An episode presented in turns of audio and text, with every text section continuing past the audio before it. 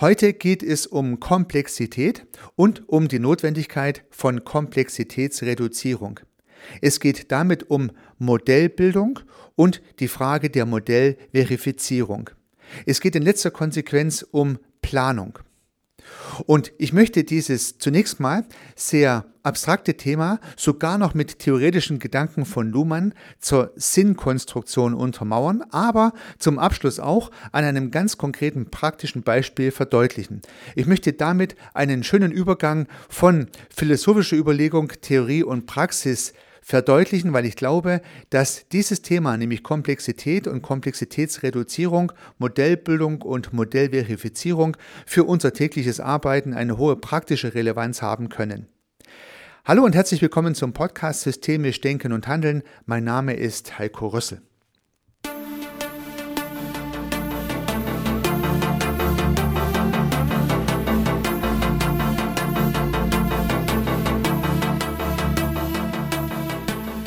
Beginnen wir zunächst noch einmal mit den Gedanken zum Sinn, die Luhmann uns gegeben hat. Ganz grob gesagt besteht ja Sinn aus dem Medium und der Form. Sinn ist Medium und Form zugleich. Wir erinnern uns vielleicht, dass das Medium stabil ist. Es sind beispielsweise die Wörter und aus diesen Wörtern werden instabile, flexible Formen zusammengesetzt, nämlich Sätze. Also Medium der stabile Bestandteil und Form das entsprechende Konstrukt, das sinnvolle Konstrukt, was daraus entstehen kann.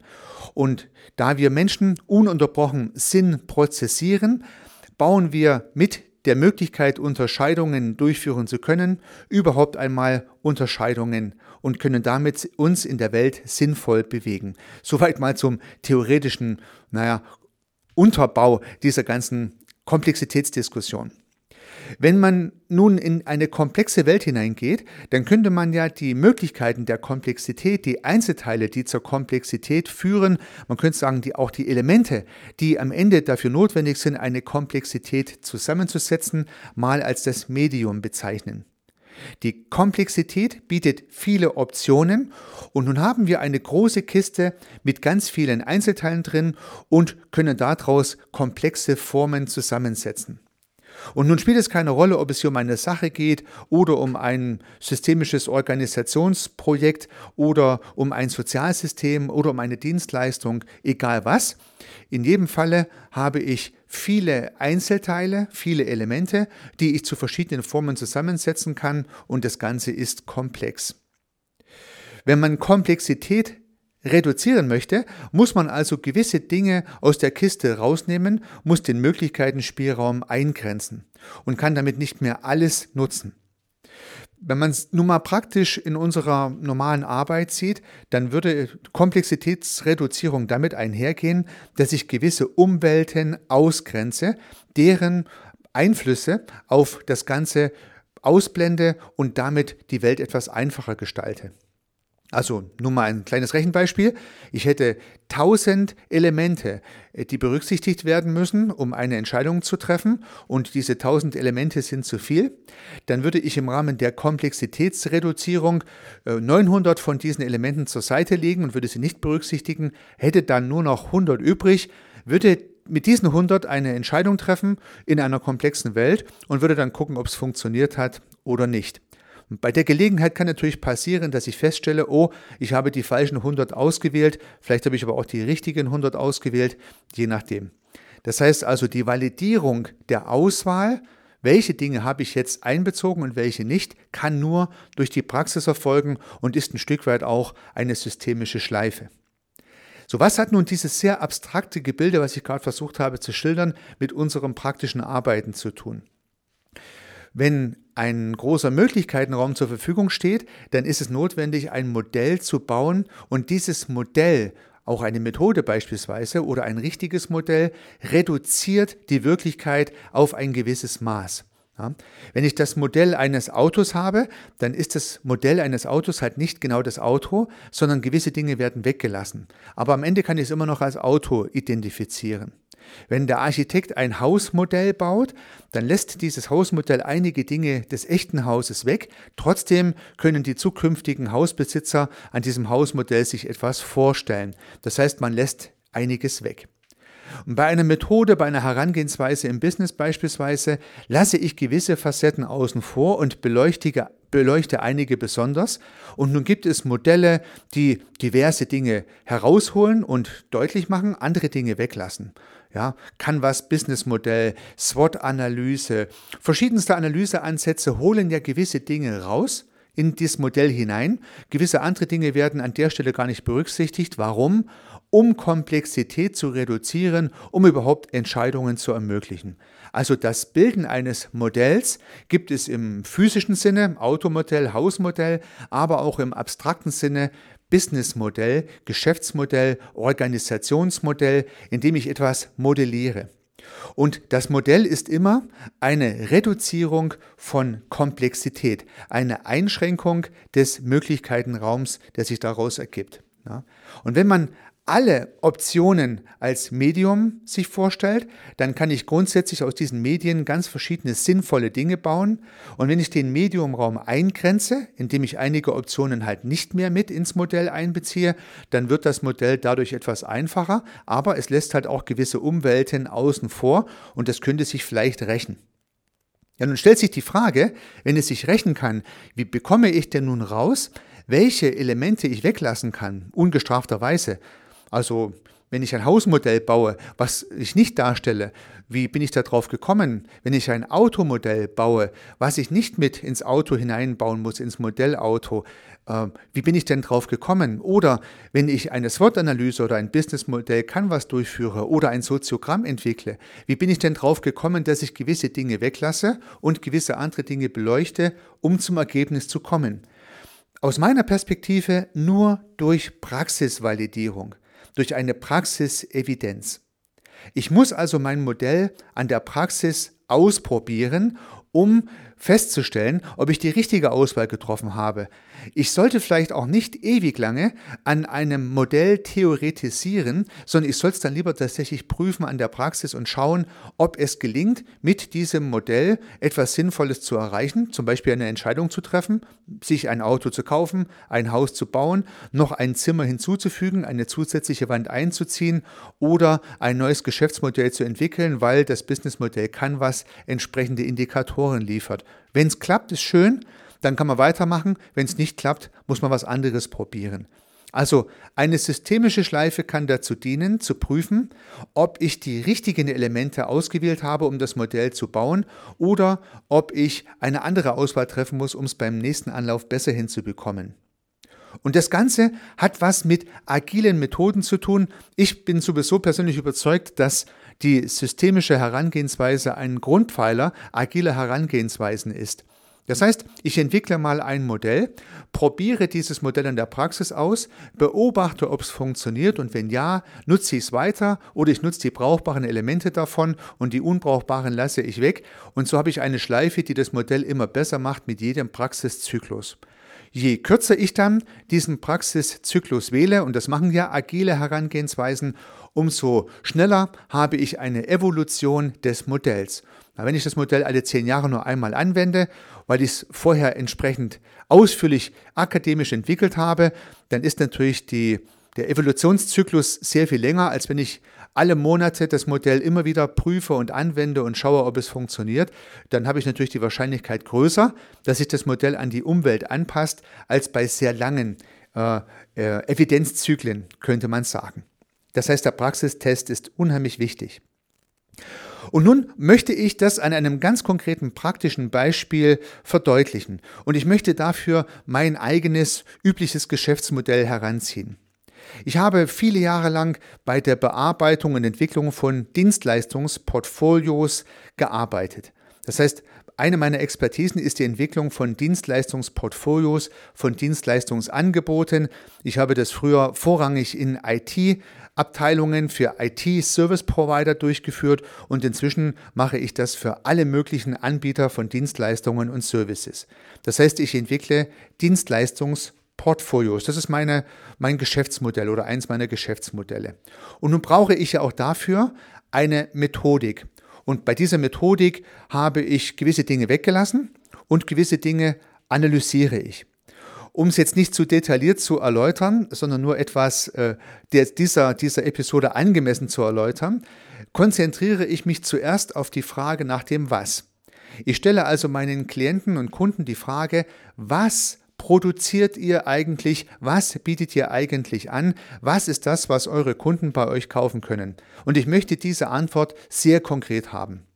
Und gerade Dienstleister haben oft Probleme damit. Das heißt, die können dann zwar unheimlich lange erzählen, was sie so alles machen, im Sinne der Tätigkeit, die sie durchführen, aber nicht, was das Ergebnis ist, was dabei rauskommt, was der Kunde kaufen kann, wo das Preisschild dranhängt. So, und mit dieser Diskussion über das Was reduziere ich gewisse Umwelten, ich komme gleich darauf, welche ich reduziere, und komme dadurch sehr schnell zu einem Ergebnis. das heißt, ich habe auch hier wieder ein Modell. Die erste Fokussierung auf die Frage nach dem Was lässt ja viele andere Fragen weg, und das weiß ich natürlich auch, aber ich komme sehr schnell zu einem Ergebnis. Mein Modell führt also dazu, sehr schnell wissen meine Kunden, was bieten sie an. Und wenn diese Frage geklärt ist, dann kann man in weiteren Stufen dann zum Beispiel die Zielgruppe evaluieren, also wer soll diese Produkte bekommen und viele andere Fragen können beantwortet werden. Aber es geht los mit der Frage nach dem Was. Das ist für mich die erste Frage. So funktioniert mein Modell. Und damit habe ich aus meinem Optionsbaukasten sehr viele Dinge rausgenommen. Ich konzentriere mich bei der Frage nach dem Was eigentlich nur auf die Frage, welche Tätigkeiten führt ihr an welchen Objekten oder für welche Objekte durch. Ja, dahinter liegt also ein linguistisches Verfahren bei mir. Ich frage nach dem Prozess, zum Beispiel der Beratung, dem Coaching, der Entwicklung, der Einführung, der Kontrolle und der Frage nach dem Objekt, an welchem Objekt wird diese Tätigkeit durchgeführt? An einem Problem, an einem Menschen, an einer Maschine, äh, an einer Sucht oder sonst was auch immer dieses Objekt sein mag. Na, das heißt also eine extreme Reduzierung von Komplexität, um schnell mit diesem Modell zu Ergebnissen zu kommen. Und das habe ich jetzt viele Jahre schon gemacht. Das heißt, das Modell war nicht immer so, wie es heute ist. Es war am Anfang anders, aber es hat schon hunderte Praxisdurchläufe erlebt, hunderte Innovationszyklen. Ich konnte jedes Mal wieder etwas dazulernen, konnte das Modell weiterentwickeln und fortschreiben. Und so kann ich heute sagen, durch den Praxistest ist dieses Modell validiert, nicht weil ich es theoretisch mir vorgestellt habe, sondern weil es praktisch funktioniert hat. Und deswegen hat dieses Modell jetzt einen gewissen ja, äh, Validitätscharakter aufzuweisen. Es klappt. Ja. Zusammenfassend nochmal bis zu dieser Stelle. Aufgrund der Reduzierung der Komplexität auf die Frage nach dem Was musste ich viele andere Fragen weglassen, aber durch die Reduzierung der Komplexität kann ich am Ende für meine Klienten eine Entscheidungsoption oder mehrere Entscheidungsoptionen herbeiführen. Sie können am Ende sagen, welche Produkte wollen Sie jetzt anbieten und welche nicht. Das ist sozusagen die erste Aufgabenstellung, die gelöst wurde. Nun gehen andere Anbieter mit ähnlicher Aufgabenstellung, ich nenne das Positionierung, gehen anders vor. Ja, die möchten zuallererst die Sinnfrage klären, die Frage nach dem Warum äh, oder die Frage nach dem Purpose. Es gibt viele Ideen, wie man das Ganze beantworten kann. Das heißt, da geht es nicht mehr um die Frage, was möchtest du eigentlich anbieten, sondern es geht um die Frage, warum tust du überhaupt, was du tust. Also so eine Art Frage nach der intrinsischen Motivation. Und natürlich, liebe Zuhörer, liebe Zuhörer, ist diese Frage auch vollkommen valide. Aber durch, das, durch diese Frage nach dem Warum reduziere ich die Komplexität eines Geschäftsmodells nicht, sondern ich erhöhe sie. Ja? Das heißt also, ich stelle gar nicht die Frage, was das Unternehmen produziert und verkaufen möchte, sondern mit der Frage nach der Motivation mache ich den Komplexitätsraum größer, stelle eine viel größere Frage, eine Sinnfrage, eine Lebensfrage, also eine Frage, die weit über das Produkt hinausgeht und das ist vollkommen okay. Aber damit verhindere ich ein Stück weit natürlich, dass ich schnelle, präzise Entscheidungen treffen kann, sondern ich lade ein Stück weit, und das ist gar nicht bös gemeint, zum Philosophieren ein. Und es kann ja auch Spaß machen, über die Warum-Frage zu philosophieren, aber höchstwahrscheinlich komme ich lange nicht so schnell zur Klärung, was ich nun eigentlich verkaufen möchte. So, und ich möchte an diesen zwei Beispielen verdeutlichen, dass man nun entweder die Komplexität, die vorherrscht, in aller Größe ausleben kann, vielleicht sogar vergrößern kann, die Frage nach dem Warum zu stellen, oder in meinem Falle die Frage der Komplexität reduzieren kann, zuerst mal auf die Frage nach dem Was, um dann weiterzuschauen. Beide Fälle sind sicherlich möglich und hier ging es mir nur um die Verdeutlichung unterschiedlicher Modellansätze und ihrer jeweiligen Bedeutung. Ich habe die Vermutung, dass die Frage nach dem Warum lange nicht so schnell und lange nicht so präzise die Frage nach dem Produktspektrum beantwortet, aber höchstwahrscheinlich beantwortet diese Frage andere hm, Problemstellungen, die vielleicht auch für den Klienten spannend sein können. Das möchte ich gar nicht in Abrede stellen. Je nachdem, was man möchte, gibt es halt hier verschiedene Modelle. Und das ist vielleicht so die Quintessenz. Das heißt, es gibt höchstwahrscheinlich nicht das eine Modell, was für alle Problemstellungen valide ist, sondern es gibt verschiedene Ansätze, Problemstellungen mit unterschiedlichen Modellen zu lösen. Ich könnte mir ja auch ein Hausmodell vorstellen, um bei dem Hausbeispiel zu bleiben, das ist so schön plastisch, wo die Räume und die Zimmer zu sehen sind, kann man so das Dach abheben und die Bauherren können sich entscheiden, wie sie das Ganze haben möchten. Ich könnte aber auch eine Simulation äh, einer, einer Wärmekamera mir vorstellen, wo man sehen kann, wie die Energieeffizienz oder die Isolation des Hauses ist und wo man vielleicht noch was besser Wärme dämmen kann. Im einen Fall habe ich ein 3D-Objekt, wo ich richtig mir was vorstellen kann und im anderen habe ich mehr oder weniger nur so eine, ein Farbschema, wo ich sehen kann, wo besonders viel Wärme austritt und wo ich was nachbessern kann. Beides sind Modelle des gleichen Hauses mit vollkommen verschiedenen Aufgabenstellungen. Deswegen ist es vollkommen okay, wenn es auch für verschiedene Aufgabenstellungen unterschiedliche Modelle gibt. Und hier liegt natürlich die Problematik darin, dass man raussuchen muss, welches Problem möchte ich eigentlich gelöst haben und welches Modell ist dann besser geeignet. So, den Bogen nochmal zu schließen zum Anfang mit der Frage des Sinns und der Sinnkonstruktion. Ja, das heißt also, wenn die Optionen die instabilen Bestandteile, die Einzelteile, die ich verbauen kann, die verschiedenen Elemente sind, die ich zum Modell zusammensetzen kann. Und wenn das Modell die sinnvolle Form ist für diese jeweilige Aufgabenstellung, dann kann ich mit der Reduzierung der Medien in meiner Optionskiste dazu beitragen, dass Modelle präziser sind. Aber ich muss berücksichtigen, dass diese präziseren Modelle dadurch gewisse Umwelten, gewisse Ideen, gewisse Facetten ausschließen die dann vielleicht in anderen Modellen wieder aufgegriffen werden müssen oder die natürlich auch das Modell in Frage stellen könnten, je nachdem. Deswegen abschließender Tipp, ein Modell muss vor allen Dingen immer einen Praxischeck durchleben und wenn es in der Praxis sich als valide erweist, ja dann ist das Modell gut geeignet, dann kann man es weiter verwenden. Von dem her ist die Frage immer gut, wo ist dieses Modell schon praktisch eingesetzt worden und wie sind die Ergebnisse, die dabei rausgekommen sind, verwendet worden. Damit kann man schön prüfen, ob es sich hier um ein eher erdachtes, theoretisches Modell handelt oder um eins, was auch schon praktische Validierungen äh, durchlebt hat. Dabei wünsche ich Ihnen sehr viel Erfolg. Unternehmen Sie was, Ihr Heiko Rössel.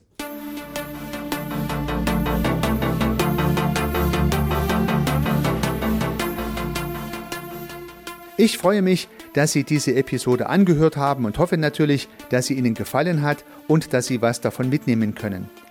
Wenn Sie keine zukünftigen Episoden verpassen möchten, dann können Sie den Podcast gern abonnieren. Nutzen Sie dafür den Abonnieren-Button in der Podcast-App Ihrer Wahl. Natürlich würde ich mich auch über eine Rezension oder über eine Bewertung freuen. Alternativ zu diesem Podcast habe ich zwei weitere aufgenommen. Sie finden sie unter www.servicearchitekt.com/podcast oder wenn Sie meinen Namen in der Podcast-App Ihrer Wahl eingeben. Vielleicht können ja auch die beiden anderen Angebote für Sie interessant sein.